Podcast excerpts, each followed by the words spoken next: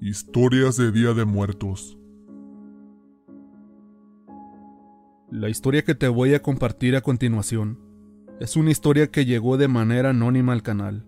Está basada en hechos ocurridos en el norte de Veracruz.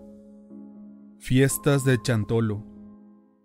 Existe una tradicional fiesta celebrada cada año, los días 31, 1 y 2 de noviembre. Esto en las Huastecas es llamada Chantolo, muy famosa en la región y otras partes de México. Yo soy originaria del norte de Veracruz. Todos los años en esas fechas se hacen altares en las plazas principales de los pueblos, al igual que en los hogares de familias con estas tradiciones. Mi familia es una de ellas. Se hacen altares en forma de arco, esto con ramas de un árbol llamado estribillo, típico en la región. Igualmente se usan varas de un árbol en especial, que tienen la flexibilidad y rigidez para hacer la figura del arco.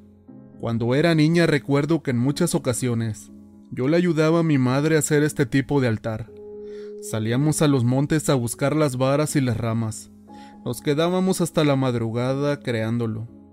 Afuera en el patio de la casa donde vivíamos, había sembradas muchas plantas con flores de cempasúchil así que no había necesidad de comprarlas. Mi madre y mi abuela hacían los tradicionales tamales, además del zacahuil, un platillo típico de la región. También horneaban pan en el horno hecho de arcilla. Llegaba familia del mismo pueblo, y algunos que vivían fuera a convivir con nosotros. Es una festividad muy bonita, llena de mucha felicidad, pero a la vez de tristeza también pues recordamos a nuestros seres queridos que ya se han ido. Yo recuerdo que salía con mis amigos a recorrer las calles del pueblo.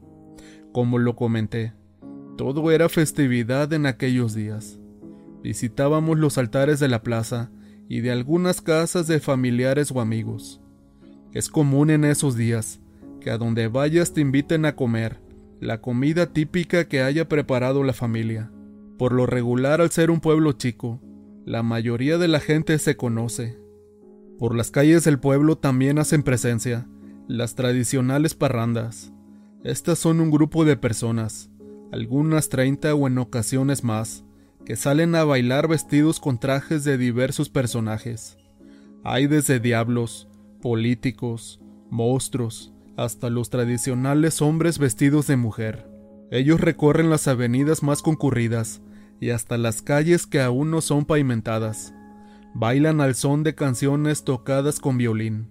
Al frente de cada parranda, siempre va un hombre tocando un cuerno. Esto para informar a la gente que están cerca y hacia dónde se dirigen. Recuerdo que cuando era muy pequeña, se celebraban estas festividades. Yo andaba con mis primos más grandes atrás de una de las parrandas. Uno de ellos me dijo que le lanzara un cohete a uno de los enmascarados. Yo en mi inocencia y sin pensarlo lo hice. Prendí la mecha de uno y lo aventé a donde estaba el tumulto, cayéndole a un hombre vestido de diablo. Puedo recordar aún que éste paró de bailar y me observó por varios segundos. Después de esto corrió hacia mí, gritando y además trató de pegarme con un chicote o al menos eso parecía, pues yo arranqué a correr atrás de mis primos. Ellos al ver la reacción de aquel hombre, también salieron corriendo sin importarles que yo me quedara sola. Después de varios metros, volteé y me di cuenta que aquel ya no me seguía. Regresó a seguir bailando, pero fue tal el susto que me llevé, que a partir de ese día le tengo cierto temor a estos personajes. En mi casa me regañaron, mis primos le contaron todo a mis papás y ya no me dejaron salir ese día. Estando ya en la preparatoria, alguna vez también participé en las parrandas. Había que ensayar varios días los bailes, pues se hacen concursos de esto. Esa vez me vestí de Catrina. Participé con mi grupo en la plaza principal. Ahí también se dan cita para concursar dicho día, los grupos de parrandas de todas las comunidades y colonias o barrios del pueblo. Toda la gente se reúne para disfrutar del evento. Uno de aquellos años, en una comunidad muy cercana al pueblo, ocurrió un evento muy poco común y de cierta forma paranormal. Una persona muy conocida en el poblado participaba siempre año con año en cada evento de las parrandas. Salía con su grupo a bailar a las calles, también a los cementerios, pues hay personas que pagan para que vayan a bailar a las tumbas de sus familiares. Esa también es una costumbre muy arraigada en el lugar. Se dice que es para que disfruten y vean que aún nos acordamos de ellos. En esos días se pueden ver las tumbas desde muy temprano por la mañana, llenas de flores amarillas y otros colores. También no pueden faltar las ofrendas sobre estas. Ofrendas como cervezas, cigarros, aguardiente y las comidas que le gustaban al difunto. Ahí la familia y parientes también se reúnen para convivir y aprovechan para limpiar las sepulturas. Regresando con la historia que deseo contarles esta vez, aquel personaje al cual llamaban el chaparro, siempre se vestía de diablo, con una máscara hecha de madera que imponía cierto respeto. Su traje en color rojo con negro, su cola, y no podía faltar el chicote, que es una cuerda con un pedazo de hule deshilachado en la punta. Este lo agitan en reiteradas ocasiones y truena de manera peculiar, el chaparro ya tenía muchos años así, y siempre había usado aquel mismo traje. Antes de seguir con esta historia, les haré saber también que las personas que bailan lo tienen que hacer por siete años ininterrumpidos, pues se dice que si no es así, la mala suerte caerá sobre ellos. La verdad no sé a qué se deba esto, pero las personas así lo creen y son fieles a esto. Una tarde de aquellas en un mes de septiembre, el chaparro tiene un fatal accidente en una moto y queda tendido muerto sobre el asfalto. La noticia se corre rápidamente por la comunidad y asisten muchas personas a velar a su amigo. Transcurre el tiempo y se llegan los días de Chantolo. Comienzan los ensayos de las parrandas. La familia del chaparro, al no tener dinero suficiente para las festividades y las ofrendas para el altar, deciden vender el traje y la máscara de él. Van y lo ofrecen con los amigos del ejido. Uno de ellos, al no tener un traje aún listo para bailar, gustoso les dice que él se los compra, sabiendo que perteneció a su amigo. Este era un muchacho que apenas cursaba la preparatoria. Le decían Nacho el 31 de octubre, primer día de las festividades, Nacho sale a bailar junto con la parranda. Todo el día anduvieron zapateando al son del violín. Ya por la noche, después de haber convivido con los amigos y echarse unos tragos, se dirige a descansar a su casa. Llega y se quita el traje, cuelga la máscara en un clavo que está en la pared. De lo cansado y agotado que está, cae rendido en la cama. A eso de las 3 de la mañana, la mamá de Nacho despierta pues escuchan ruidos poco comunes.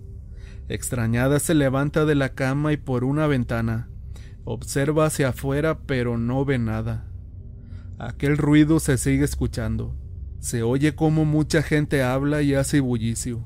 Se da cuenta que el ruido proviene de la habitación de Nacho. Se dirige hacia allá y trata de abrir la puerta, pero no puede. Fue hasta después de algunos minutos que logró abrirla. Nacho parece estar dormido tranquilamente, pero se le hace inusual que no hubiera despertado por el ruido de la puerta. Trata de despertarlo, pero nada. Entonces voltea a ver dónde estaba la máscara colgada, y ésta parece mirarla de una manera retadora e intimidante. Eso atemoriza a la señora, y se da cuenta que algo no estaba bien pues cuando logró abrir por fin la puerta, con la poca luz que había de las lámparas de la calle, vio como una sombra negra salía por la ventana. La cortina se movía, pero había algo más. Un aroma penetrante azufre impregnaba el cuarto. Sale a hablarle a su esposo para que venga a despertar a Nacho, pero cuando regresa Nacho estaba sentado en la cama y todo parecía estar normal. Solo la máscara observaba de manera inquietante y perturbadora. Nacho con una mirada ida y perdida. Dice que está muy cansado y que seguirá durmiendo. Sus padres regresan a dormir. pero saben que algo no anda bien. El día primero de noviembre de nueva cuenta, salen todas las parrandas a bailar por las calles. Nacho igualmente se junta con su grupo y zapatea con la música. Transcurre así el día. La celebración está en su mayor esplendor. Por la noche de nueva cuenta, después de tomarse algunas cervezas con los compañeros de parranda, Nacho se dirige a su casa a descansar. Se siente cansado pero también nota como si alguien tras de él lo siguiera. Se siente observado. Al llegar se sienta en un sofá y su papá lo mira extrañado. Nacho de pronto comienza al parecer a hablar solo y a convulsionar. Su padre rápidamente le habla a la esposa para que lo ayude a calmar a Nacho, pero este no responde. Está como oído y sus ojos están en blanco. Ahora comienza a hablar con una voz muy grave y decía el nombre de sus compañeros de la parranda. Pepe, Luis, Pancho, me los voy a llevar a todos. Inmediatamente el papá sale a buscar a estas personas que nombraba y a los demás integrantes del grupo. La mayoría se encontraban en una cantina bebiendo alcohol aún. A otros fueron por ellos a sus casas. Cuando todos estaban reunidos ya, el papá de Nacho y otras personas mayores que saben sobre la tradición dijeron que todos tenían que ir al cementerio, donde estaba enterrado el chaparro. Consiguieron algunas camionetas y así lo hicieron, pero antes pasaron por Nacho a su casa, que seguía igual como en un trance. Cuando éste vio a sus compañeros los empezó a nombrar y apuntar con el dedo. Me los llevaré, me los llevaré a todos.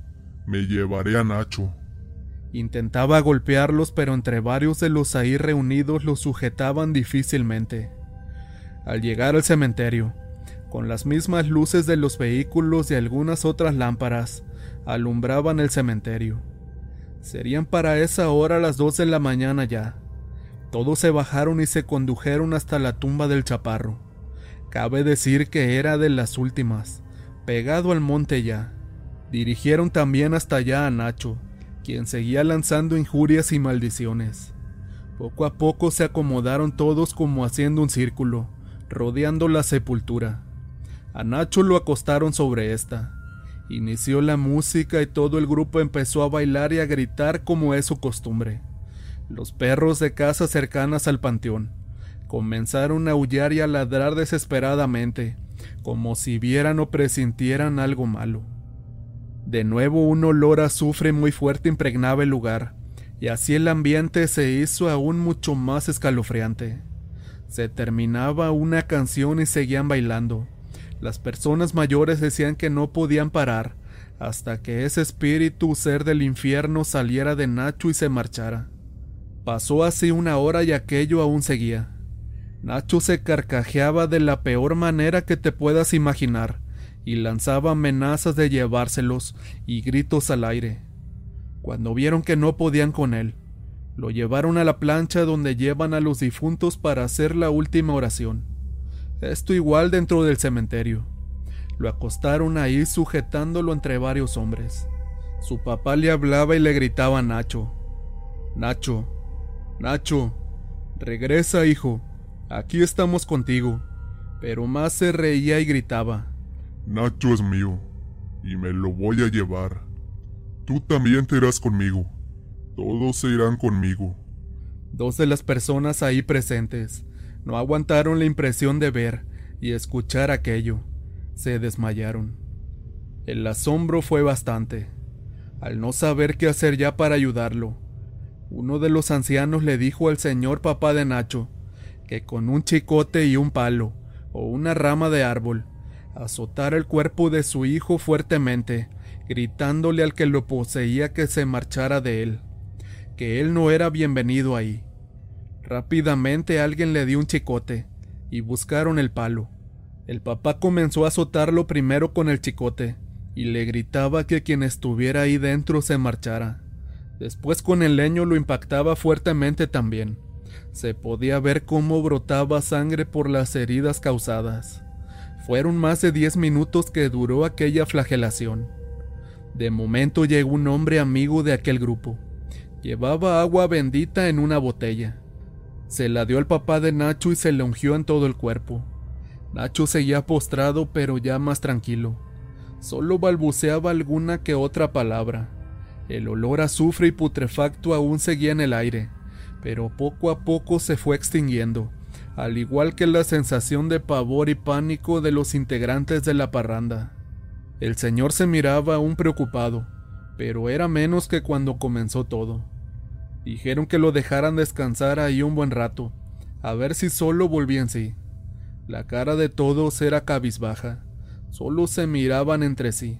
Alguno que otro hacía algún comentario, pero la mayoría estaba sin palabras. Así transcurrieron dos horas, y decidieron que se llevarían a Nacho. Lo subieron a la parte de atrás de la camioneta, a la batea, y se marcharon.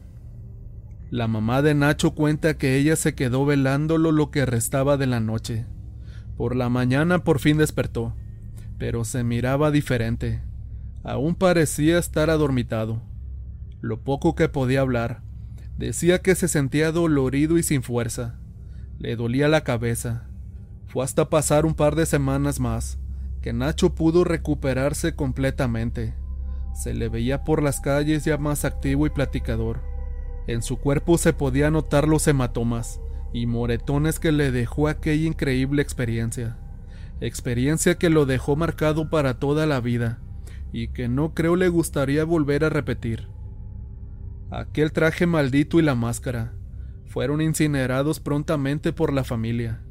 Nacho y algún otro integrante de esa parranda no volvieron a participar vestidos en esa celebración.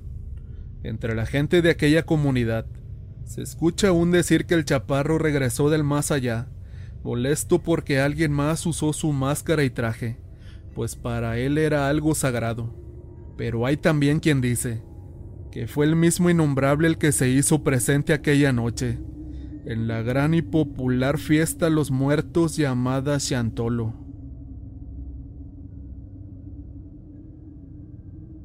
El pequeño Pepe. Es una historia compartida por el joven Ángel desde el estado de Veracruz. Soy maestro de profesión. Me desempeño actualmente en una escuela privada. Siempre he trabajado por contratos de un lugar a otro, dentro del estado de Veracruz principalmente. Actualmente tengo 44 años. Les contaré una historia que me sucedió cuando conseguí mi primer empleo. Esto allá en una comunidad cercana a Yahualulco. Ahí vivían muy pocas personas, y solo eran unas cuantas aulas para impartir las clases. En el lugar trabajaba uno de mis amigos. Por medio de él supe de la vacante que estaba disponible. Sin perder mucho tiempo fui a preguntar, y gracias a Dios corrí con suerte, pues enseguida me contrataron. El único problema que le veía ahora es que me quedaba muy retirado ese lugar, así que me vi en la necesidad de quedarme allá toda la semana de clases e ir solo fines de semana a mi casa. El primer día que fui a dar clases fue a mediados del mes de octubre. Me di cuenta de que aparte de estar lejos, la carretera estaba en muy malas condiciones. Era de solo dos carriles, ida y vuelta. El autobús en el que iba estaba muy lleno siempre. Esto porque solo entraba a la comunidad dos veces al día. Cuando por fin llegué, todos me recibieron amablemente tres maestros que estaban ahí, así como los padres de familia del lugar. Una familia se acercó a mí y me ofreció amablemente hospedaje además de comida.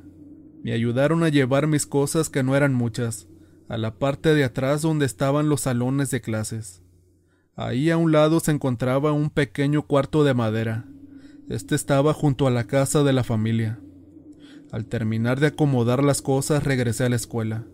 Comenzaron las actividades. Me tocó un grupo con 16 alumnos, entre niños y niñas. Comencé a ganarme su confianza poco a poco. La primera semana de clases fue muy agradable. Así se llegó el Día de Todos Santos, y como en la mayoría de escuelas en México, se acostumbra poner los altares y ofrendas. Aquí no fue la excepción y así lo hicimos.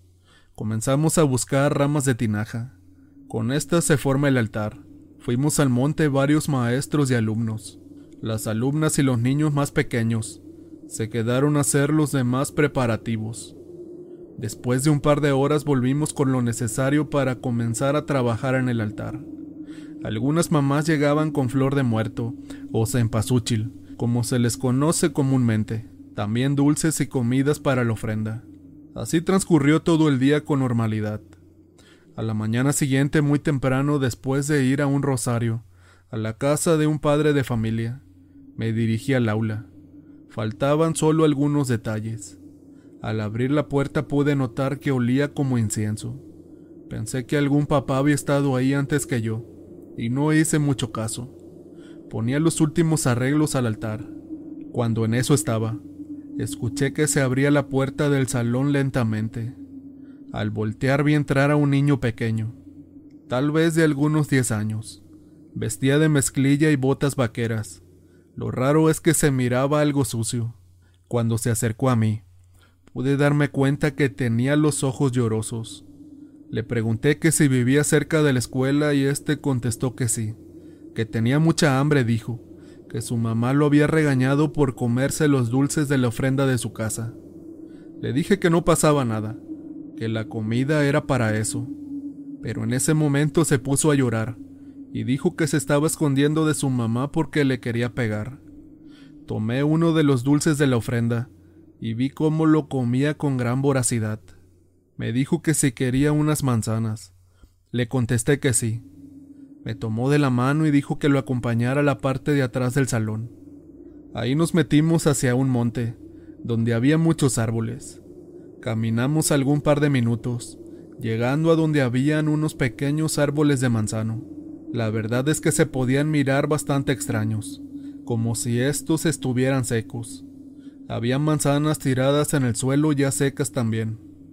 El niño tomó algunas y me las dio. Me decía que no le dijera a su mamá que lo había visto. Yo le dije que no, pero que me dijera su nombre. Dijo que solo lo llamara Pepe, pues así le decían todos en su casa. Comenzó a comer una manzana y yo hice lo mismo. La verdad es que eran muy dulces, estaban muy ricas, todo lo contrario a como se veían. El niño de un momento a otro se echó a correr hacia el salón, en dirección a las casas. Pensé que se le había pasado el sentimiento y que regresaría para su casa con la familia. Yo hice lo mismo, me dirigí hacia el salón. Al llegar ya se encontraban allí algunos padres de familia, así como algunos alumnos, listos para seguir acomodando la ofrenda y terminar de preparar el altar. Pasando ya un buen rato, las señoras comentaron que irían por la comida y tortillas, pues ya el apetito estaba a la orden del día.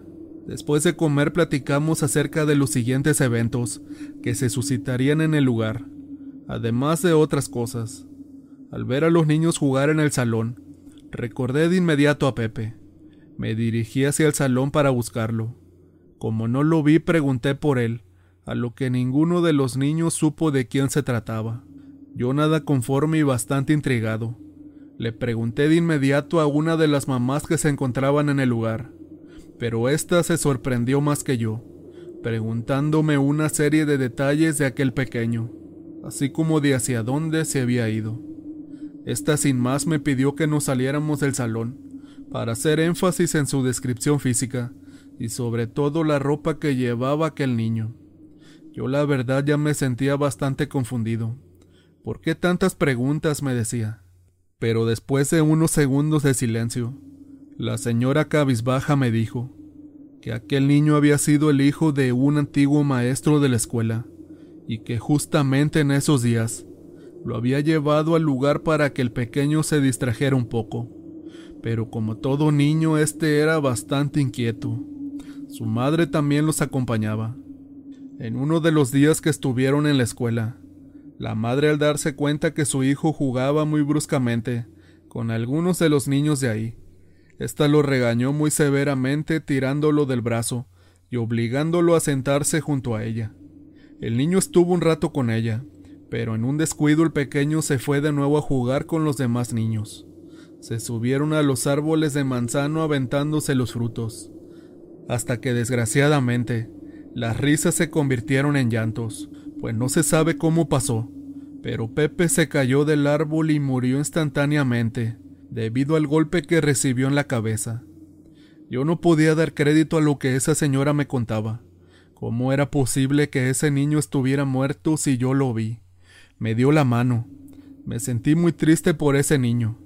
En ese momento comprendí por qué él estaba llorando cuando lo vi. Pero para las personas en este lugar, es muy común que ese pequeño apareciera en los días de Día de Muertos, o en algunos de los altares de las casas de alrededor. Uno de los siguientes días a esto, una señora se tomó la molestia de mostrarme una foto del antiguo maestro donde se podía ver a José, pues ese era su nombre real, y efectivamente era el mismo que me llevó a comer unas deliciosas manzanas. Todo aquello me marcó de por vida, pues como la mayoría de las personas, jamás había tenido una experiencia de este tipo. Hoy como cada noviembre es algo que recuerdo, y siempre que tengo oportunidad, Pongo algo de ofrenda para el pequeño Pepe, pues ellos viven más cerca de nosotros de lo que nos podamos imaginar.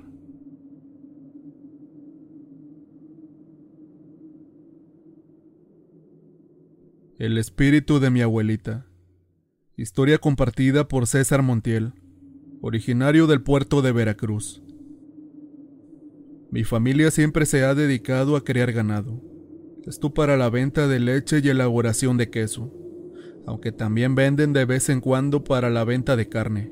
Estas actividades en la familia vienen desde los tiempos de mi abuelo, algunos 70 años atrás. Mi abuelo Lauro fue uno de los hombres más adinerados del estado de Veracruz en aquel tiempo. Era un hombre muy duro de sentimientos, por eso se dice que muchos de sus trabajadores lo despreciaban. Pero gracias a él también, se mantenía mucha gente del lugar. Recuerdo que en los días de muertos 31, 1 y 2 de noviembre, la venta de carne aumentaba bastante. Buscaban mucho a mi abuelo. Mi abuela aún vivía. Yo tendría algunos 25 años. Recuerdo que era muy dedicada y trabajadora, y así fue hasta los últimos días de su vida. Cada mañana desde muy temprano, la miraba preparando el desayuno para la familia. Desgraciadamente un día comenzó a sentirse mal y ya no se recuperó. Una tarde murió. Para todos fue una gran pérdida. Le lloramos mucho. Mi padre y mis tíos tenían la costumbre de cada día de muertos hacer un altar y poner una ofrenda muy grande. Esto en especial para mi abuelita y para mi abuelito, ya fallecido también para esos días. Éramos una familia muy unida. A finales de un mes de octubre recuerdo, de hace muchos años ya, mi papá y sus hermanos hicieron carnitas. Habían creado un puerco especial para esas fechas de fiesta. Pusieron el altar como era su costumbre. Ese día se la pasaron comiendo y bebiendo aguardiente. Yo llegaba a tomar también un poco en ocasiones especiales. Ese día no fue la excepción. Por la noche estábamos todos platicando sobre anécdotas de la familia, recordando los que ya se han ido, de pronto uno de mis primos me dice que salgamos a comprar una caja de cigarros. Fuimos. Cuando regresamos me di cuenta que uno de mis tíos estaba dentro de la casa en la sala dormido en un sillón. Nosotros seguimos afuera con los demás. Mi mamá y las tías seguían preparando comidas para el día siguiente primero de noviembre, pues pondrían más ofrendas. De pronto vimos que el tío que estaba en la sala dormido Salía y se nos quedaba viendo muy extrañado, pero a la vez su mirada era triste y perdida. Mi papá le pregunta que qué le pasaba, que si se sentía bien. Él contesta con lágrimas en los ojos y una voz entrecortada, que había visto a mamá Chita, que era como le decían de cariño a mi abuelita. Dijo que entre sueños la había visto parada frente al altar, donde estaba su ofrenda con una foto de ella. La vi claramente comiéndose sus tamales de costilla, que tanto le gustaban, y su vaso de aguardiente empinándoselo. Al principio solo fue entre sueños, pero después abrí los ojos y ahí estaba ella, parada justo frente al altar. Vi cómo se despedía de mí diciéndome adiós con la mano, y se persinaba frente a la imagen de la Virgen. Mi tío después de contarnos esto, dice que sintió mucha tristeza, pero a la vez alegría por volverla a ver. Él quiso levantarse e ir corriendo a abrazarla, pero no pudo moverse ni decir una sola palabra. Cuando por fin recuperó la movilidad, dice que ella ya no estaba. Había desaparecido en la puerta. Después de algunos segundos por fin reaccionó y pudo moverse. Rápidamente salió a decirnos lo que acababa de ver. Nosotros confundidos entramos a ver hasta dónde estaba la ofrenda. Nuestra sorpresa fue mayor. La cacerola donde estaban los tamales favoritos de mi abuelita estaba incompleta. Créanme que faltaban unos cuantos. El vaso de aguardiente estaba a la mitad. Además de eso, tenía marcas de grasa por la comida, como si realmente alguien hubiera estado comiendo ahí. Revisaron a mi tío de su boca y manos para ver si había rastros de comida, pero no. No había señas de nada. Les hablamos a mi mamá y a mis tías, quienes al saber lo que pasó se pusieron a llorar. Nadie podía creer lo ocurrido, pero tampoco había manera de desmentirlo. Mi tío era un hombre que tomaba mucho, pero a partir de aquel día se volvió aún más alcohólico. Dejó de trabajar y se la pasaba solo en las cantinas del pueblo. Pero eso no era todo. Ahora solo hablaba de mi abuelita. Decía que se quería ir con ella. Él aún era un hombre muy joven. En esos días tendría algunos 42 años pero aquello lo dejó profundamente afectado. Lo metieron a varios centros de rehabilitación, pero no entendía. Poco a poco fue cayendo en depresión. Mis tíos al verlo así que no dejaba de tomar, decidieron ya no internarlo más, lo dejaron a su suerte. Su salud estaba cada día peor, le habían diagnosticado cirrosis, aún así seguía con el vicio a diario. Por las noches dice la gente que se le veía en el cementerio, junto a la tumba de mi abuelita llorando y pidiendo su regreso. Parecía ya estar muy mal de la mente también. Ahora ya ni siquiera llegaba a la casa. La mujer que vivía con él lo abandonó cuando vio empeorar la situación. Nunca tuvo hijos, solo vivía con ella. Muchas veces personas del lugar nos platicaban que veían a mi tío tirado en los montes llorando y gritando el nombre de su mamá diciendo que se quería ir con ella. Recordando esto se me llenan los ojos de lágrimas, pues yo también lo llegué a ver en esa penosa situación. En sus últimos días era ya como un niño pequeño. Solo tenía a mi abuela en su cabeza. Fue muy triste todo eso, pues la familia no pudo hacer más nada por él. Un día de agosto a altas horas de la madrugada, uno de los trabajadores de un rancho vecino llegó a avisar a la familia que mi tío había sido encontrado sin vida en un vado dentro del rancho. Esa noticia caló muy hondo a todos. La muerte de un ser querido es algo que no se le desea a nadie. Fue muy triste por las condiciones en que sucedió todo. Algunos familiares llegaron a decir que mi abuelita se lo había llevado, algo que la mayoría y yo creímos muy absurdo y descabellado. Fuimos a recoger el cuerpo. Al parecer mi tío murió por su avanzado mal en el hígado. Hoy en día seguimos recordándolo. Cada año le ponemos ofrendas, siempre con el bonito recuerdo y la intención de volverlos a tener con nosotros, aunque sea un día del año. Ánimas benditas en el camino. Historia compartida por el joven Eric Monfit originario del estado de Veracruz. A finales de la década de los setentas, el pueblo de donde soy originario era aún más pequeño que en la actualidad, al igual que el número de sus habitantes. Desde muy chico y desde que tengo uso de razón, recuerdo que mi familia ha sido muy humilde, aunque eso sí, siempre muy trabajadora. Mi padre desde muy joven aprendió el negocio de la madera y la elaboración de carbón en el monte, pero especialmente la crianza de cerdos, era lo que más se dedicaba. Mi madre igual era una mujer de campo.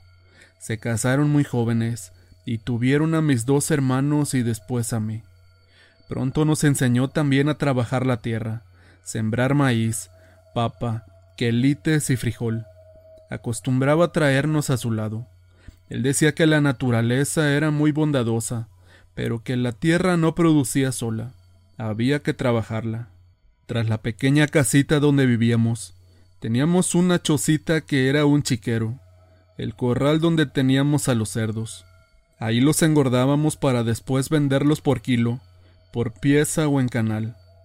Mi papá era muy conocido en el lugar por hacer ese trabajo. Sacaba cerdos tres o cuatro veces al año, y en cada ocasión, de ocho a once animales. Siendo sinceros a nosotros como niños, casi adolescentes, se nos hacía muy aburrido su crianza. Darles de comer y tener que lavarles el chiquero. No nos gustaba para nada, pero teníamos que hacerlo. Cuando llegaban los meses de noviembre y diciembre, recuerdo que llegaban también las fiestas, comuniones, confirmaciones o bautizos. Para mi papá eran días muy buenos, pues le hacían muchos pedidos de cerdos para dichos eventos. Uno de esos años me acuerdo muy bien, que a mi padre le habían apartado tres de los cerdos más grandes que tenía en aquel momento. Eran para un señor, dueño de uno de los aserraderos más fuertes por aquel entonces. Con ese señor mi papá trabajaba en algunas épocas. Este señor le pidió que se los tuviera listos para una noche antes al 2 de noviembre, pues celebraría el Día de Muertos con toda su familia y conocidos además de las ofrendas del altar para los fieles difuntos. Mi papá en ese tiempo no tenía camioneta o en qué moverse para entregar los animales, así que cada vez que tenía que entregar en lugares muy alejados, se veía la necesidad de pedirle la camioneta prestada a uno de mis tíos, y esa vez no fue la excepción. Al ser tres animales los que había que llevar, le pidió a uno de sus amigos que lo acompañara para ayudarle a subirlos y bajarlos. Llegó el día acordado para la entrega. Era primero de noviembre por la tarde.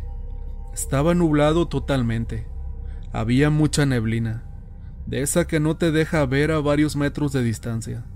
Mi mamá le decía a mi papá que mejor no fuera, que se esperara para el día siguiente por la mañana, pues era muy peligroso el camino hacia aquella hacienda, y más con ese clima, pues es de voladeros y caminos bastante estrechos. Pero mi padre era un hombre muy necio y acostumbrado a hacer lo que él quería. Benito su amigo también le decía que no sería fácil llevarlos, pues la camioneta aunque estaba en buenas condiciones era pequeña. Era de seis cilindros.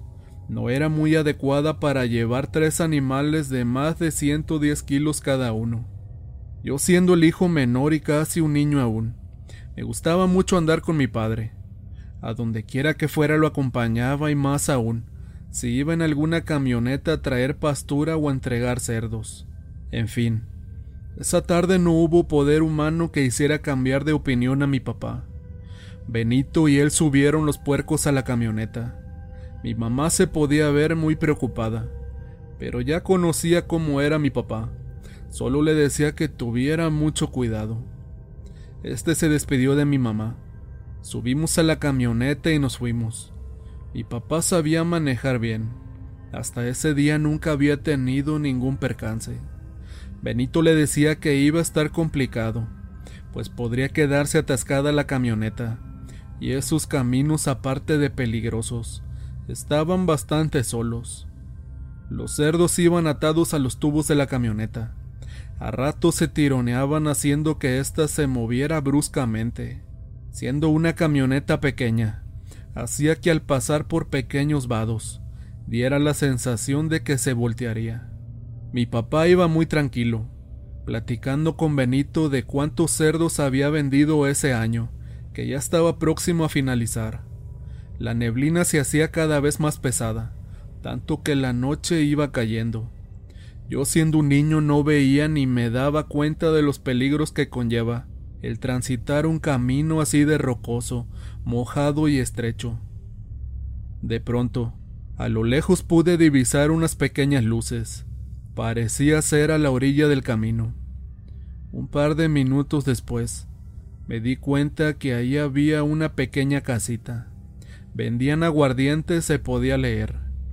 Ahí se detuvo mi papá y mandó a Benito a comprar una botella de medio litro. Un poco para el frío no hace daño decía Benito mientras se encaminaba a comprar. Cuando regresó aparte del aguardiente, Traía un refresco en bolsa para mí. Seguimos avanzando recorriendo aquel sinuoso camino. Un par de kilómetros más adelante, de pronto los animales comenzaron a gritar descontroladamente. Camino atrás y gritaban de repente, pero ahora parecían estar muy alterados. Aún así suponíamos que aquello era normal, ya que iban muy incómodos, amarrados de las patas traseras, para que no fuesen a saltar de la batea, aunque tenía tubos pero la tapa de atrás no la tenía. Mi papá trató de orillarse y se paró por un momento, Bajó a revisar qué ocurría. Pensó también que tal vez se habían enredado con las sogas que iban amarrados y se estuvieran lastimando. Pero no. Al subir de nuevo rápidamente dijo que no tenía nada, que solo tenían miedo, algo muy normal por el hecho de ir en movimiento. Seguimos la marcha, pero justo antes de llegar a un río, que es el que divide los dos municipios donde nosotros vivimos y al que nos dirigíamos, se podía ver a lo lejos ahora una fogata. Este estaba a la orilla del camino, lo que puso en alerta a mi papá y a Benito también, quien sacó un machete que llevaba. Le dijo a mi papá, Aguas, porque pueden ser esos que se andan robando los animales. Había muchos rumores sobre el robo de ganado en los alrededores en aquel momento. Mi papá fue bajando aquel camino más lentamente de lo que ya lo hacíamos de por sí, por el andar de la camioneta.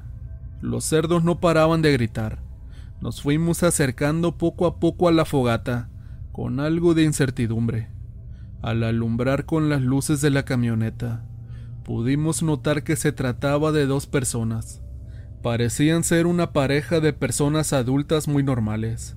Estaban sentados sobre unos troncos comiendo elotes asados aunque ahí ya era un tramo de camino donde el ir regresar. Ya estaba muy retirado de las casas y poblados. Benito, que iba del lado del copiloto, se asomó y les preguntó que para dónde iban, que si necesitaban un aventón. El hombre le respondió que iban para arriba, que iban al cementerio a dejar flores a unos familiares difuntos. Eso a nadie de los tres se nos hizo extraño, pues era día primero de noviembre. Estas personas llevaban consigo dos lonas llenas de cosas que según dijeron era despensa. Este le entregarían a sus familiares después de visitar el panteón. Mi papá y Benito bajaron de la camioneta. Les ayudaron a subir las lonas hasta la parte de atrás, pues los animales con el alboroto que llevaban las podrían romper.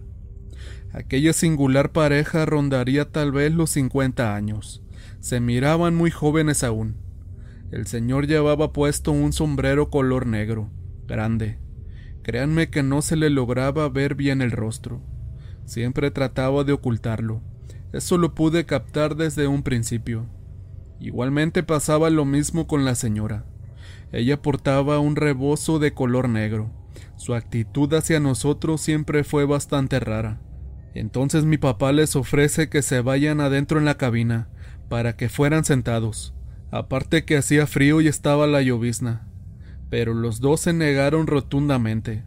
Dijeron que no había ningún problema con irse atrás, que ya era mucho el favor que hacíamos con ahorrarles la caminada.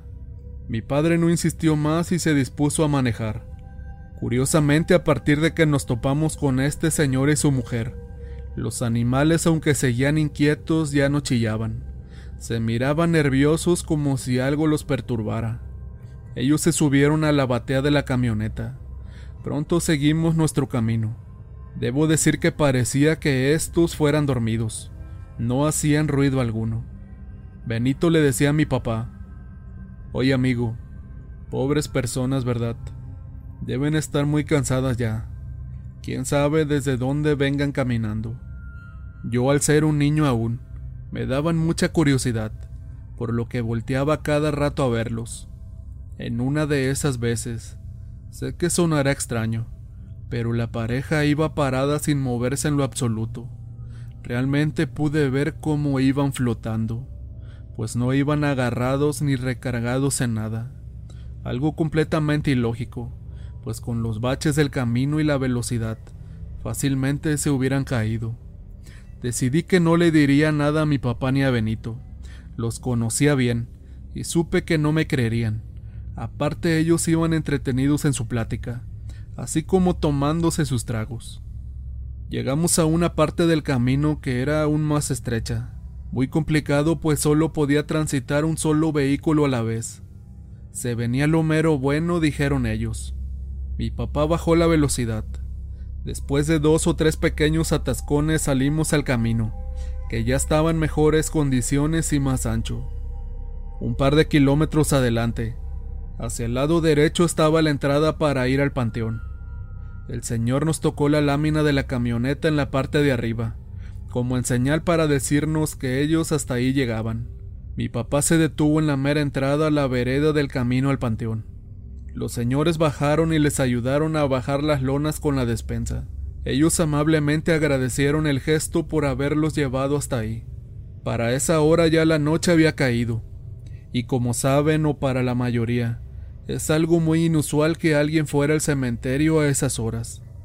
Mi papá se cuestionaba eso también pero no quiso decir nada para no tener algún disgusto con los dos desconocidos. Creo que ellos no habían notado nada fuera de lo normal hasta ese momento. Cosa extraña, pues como dije, yo noté varias cosas desde un principio, pues no dejaban que viéramos sus rostros, además de que trataban también de evitar las luces de la camioneta. Cuando casi estaban a punto de marcharse, la señora sacó de entre una lona una bolsa de pan diciendo que era para nosotros. Además les dijo que rezaran mucho por ella y por su marido, diciendo también, estos días son muy especiales para nosotros. Nunca dejen de confiar en la palabra y la misericordia de Dios nuestro Señor. Al terminar de decir estas palabras, pudo sentirse un fuerte y casi helado ventarrón de aire seco, tanto que nos erizó la piel. Pude ver entonces cómo mi padre y Benito se miraban con caras de asombro, al mismo tiempo que se persinaban después de escuchar todo aquello. La pareja emprendió su camino hacia el camposanto, con una lona cada uno al hombro y asemejando, como si éstas no tuvieran el mínimo peso. Vi perfectamente cómo esas dos personas entraban al panteón, caminando normalmente como cualquier otra persona. Después de un par de minutos, aún boquiabierto, mi papá emprendió la marcha, sin decir una sola palabra acerca de lo que habíamos presenciado. Solo veía cómo Benito le daba de tragos a la botella de aguardiente. Así hasta que llegamos a una pequeña comunidad, antes de llegar a la hacienda donde nos dirigíamos. Nos bajamos y solo escuchaba cómo se preguntaban entre ellos que si habían visto lo mismo que si eran gente del pueblo y más. Después de eso les conté lo que yo había notado, desde que se habían subido a la camioneta en la parte de atrás. Era la palabra de un niño, pero dentro de todo eso, terminaron por darme la razón. En esa pequeña comunidad que nos habíamos parado, nos encontramos con un señor ya de edad muy avanzada, quien al ver el estado de asombro de mi padre y el de Benny, se nos acercó preguntando que si habíamos tenido algún percance en el camino. Esto sin más le platicaron lo sucedido con aquella pareja extraña, a lo que este señor, como si nada pasara, solo respondió que no se asustaran, que aquella pareja eran Lola y Venancio. Entonces empezó a relatar que tiempo atrás ellos habían sido trabajadores de un pequeño ingenio cercano al lugar, quienes diariamente recorrían ese camino para llegar a sus labores. Así fue durante muchos años. Era una pareja que nunca pudo concebir hijos. Toda su vida habían trabajado muy duro. Era bien sabido que tenían sus ahorros por su trabajo en dicho ingenio, además de algunas ventas de animales. Se dice que en un mes de octubre, ellos habían bajado al pueblo para surtir la despensa y prepararse para el Día de Muertos pero para su mala suerte, fueron sorprendidos en el camino por varios hombres, quienes desalmadamente los ultimaron a balazos para despojarlos de su dinero. Muchas personas aseguran verlos en ese preciso lugar. Otros cuentan que los han visto en la entrada del panteón, con sus lonas llenas de cosas, con todo aquello con lo que nunca pudieron llegar. Al escuchar todo aquello, nosotros pudimos confirmar que efectivamente esa pareja era quien había subido a la camioneta.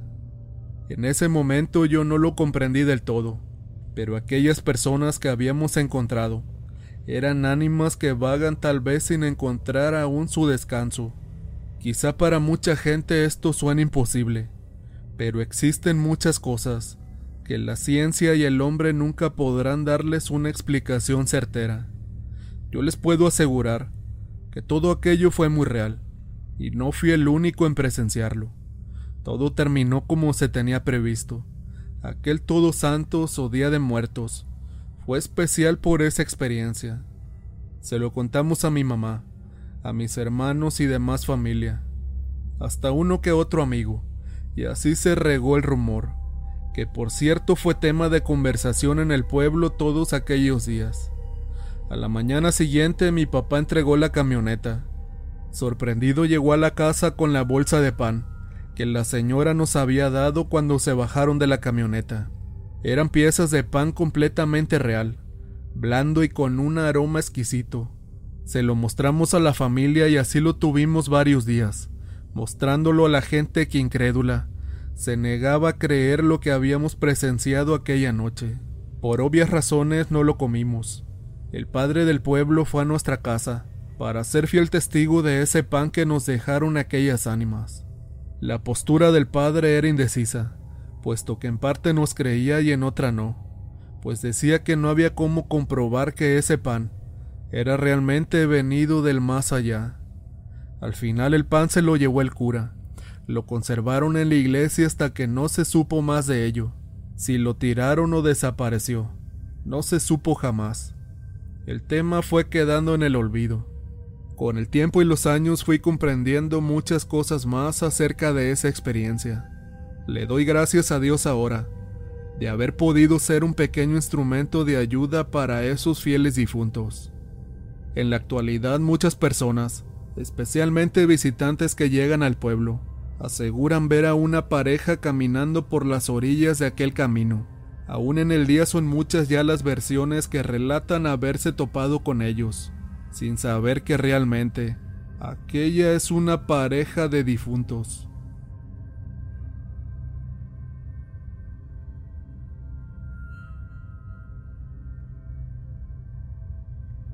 Historia compartida por la joven Marisol Martínez desde Tampico, Tamaulipas. La Coca-Cola de mi papá. Hace algún tiempo, dos años aproximadamente, nos fuimos a vivir una temporada a casa de mis papás, mi marido y yo. Esto debido a que habían cambiado los turnos en su trabajo, y la casa de mis papás quedaba muy cerca de ahí. Mi mamá tenía muy poco tiempo de haber fallecido. Estaba muy próximo el Día de Muertos, y como cada año elaboramos el altar. Esa ya era una costumbre en la familia, pues ofrendábamos a mi papá, a mi abuelita, a un tío y ahora también a mi mamá. Pusimos las cosas más representativas en el altar, en cuanto a gustos de cada uno de ellos cuando aún estaban con vida. No podían faltar los refrescos y el café. A mi papá le encantaba tomarse su Coca-Cola bien fría. Un squeeze de naranja para mi mamá. El squeeze es un refresco de sabor, típico de esta región. Igualmente uno de naranja para mi abuela, y uno de manzana para mi tío. Aparte de eso también ofrendamos cacahuates, galletas, chocolates, tortas de jamón, semillas y varias cosas más. Las veladoras no podían faltar. Se llegó el día primero de noviembre. Mi esposo entraba por la tarde a su trabajo y salía hasta medianoche. Cuando se iba se le hizo tarde, y al ir deprisa se le ocurre agarrar la Coca-Cola de mi papá y un squeeze. Le dije que no lo hiciera, que teníamos que esperar a que pasara el día 2 para poder agarrar de las ofrendas. Él hizo caso omiso y por el contrario, solo dijo así. Lo que agarraron, agarraron. Ya ni modo. Esto de forma burlona. Tomó los refrescos y se fue a trabajar. Transcurre la tarde normalmente. A eso de las 12.15 de la noche llega a casa. Cenamos y platicamos por un buen rato, antes de quedarnos dormidos. Por la mañana muy temprano me desperté por el ruido de la tele. Volteo y veo que mi esposo está despierto. Tenía cara de desvelo. Le pregunto qué era lo que le pasaba. ¿Por qué tan madrugador? Pero además se miraba algo extraño. Me dice, es que cuando nos quedamos dormidos, sentí como me daban un coscorrón en la cabeza, muy fuerte. Pensé que había sido tú, pero al voltear a verte estabas completamente dormida. Me volví a acomodar y seguir durmiendo, pero habían transcurrido un par de minutos tal vez, y me vuelven a dar otro coscorrón muy fuerte. Tú seguías dormida. Mejor prendí la tele porque ya no quise dormirme. Aún recordamos lo sucedido y cuando me lo cuenta me causa mucha gracia, y le digo que ese fue mi papá, pues cuando me ponía a estudiar con él, y yo me equivocaba en alguna cosa, me daba así de coscorrones. Lo hizo porque se tomó su Coca-Cola. Sé que no es una historia terrorífica, pero créanme que fue muy real. A lo mejor lo tomamos como una broma, pero debemos respetar a nuestros familiares, aún después de su partida de este mundo.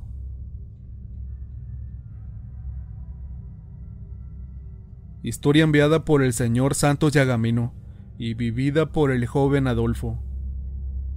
Mi abuelo regresa del más allá.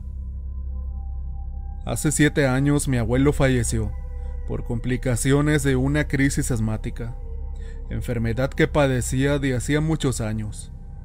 A partir de aquellos días, mi familia se separó completamente. Ahora éramos como unos completos desconocidos. Pasaron seis años y todo seguía igual, pero ese mes de noviembre en Día de Muertos, unos tíos y primos que sí tenían aún relación entre ellos, planearon una reunión, invitando a los demás familiares que no se hablaban, haciéndoles creer que uno había invitado al otro. Decidimos que el convivio sería en casa de mi abuelita que aún vivía. Serían apenas las nueve de la mañana, cuando todos se dieron cita en el lugar como se había acordado. Fue temprano para que entre todos pusieran el altar, y las mujeres cocinaran para las ofrendas comidas que en vida eran sus favoritas. Después de unas horas todo quedó listo. El altar había quedado muy bonito, preparado especialmente para todos los familiares que ya se han ido. Uno de mis tíos sacó un balón y dijo que si querían jugar con él en el patio al fútbol. Todos dijeron que sí. Conforme corrían tras el balón, también tomaban algunas cervezas. De pronto pararon el juego y comenzaron la plática. Algunos ya se les había subido el alcohol. Uno de ellos le dijo al otro, Gracias por la invitación, compadre. Contestándole este, A mí no me dé las gracias. Yo no te invité. Yo a ti ni siquiera te hablo. Así fue como empezó una gran discusión entre todos, haciéndose de palabras altisonantes y llegando casi a los golpes. En eso estaban cuando de momento se escucha un extraño ruido en donde estaba puesto el altar, como el crujir de hojas secas. Después de algunos segundos se dejó de oír, y la discusión siguió. Pero segundos después de nuevo aquel peculiar ruido hizo que se detuvieran. Ahora no solo se movían las frutas y veladoras que ahí estaban, sino que toda la ofrenda y el altar quedó destruido totalmente. Estaba todo en el piso, y esto ocurrió frente a sus ojos. Estaban todos completamente atónitos ante lo ocurrido. ¿Cómo era posible? se preguntaban todos entre sí. Pero la sorpresa aún fue mucho mayor, cuando frente a la mesa del altar vieron cómo una espesa neblina se empezaba a dibujar. Poco a poco se dieron cuenta que era mi abuelo. Este se podía ver con la cara de enojo, de la misma manera que en los retratos que habían puesto en el altar. La cara de mi abuelo era igual. Estaba muy molesto por la actitud de mis tíos. Todos se calmaron rápidamente y volteándolo a ver, le pidieron perdón. Desde esa ocasión ahora cada año, nos juntamos a celebrar como una familia unida y en armonía poniendo en el altar las respectivas ofrendas a nuestros fieles difuntos. No vaya a ser que el abuelo vuelva a regresar a regañarnos.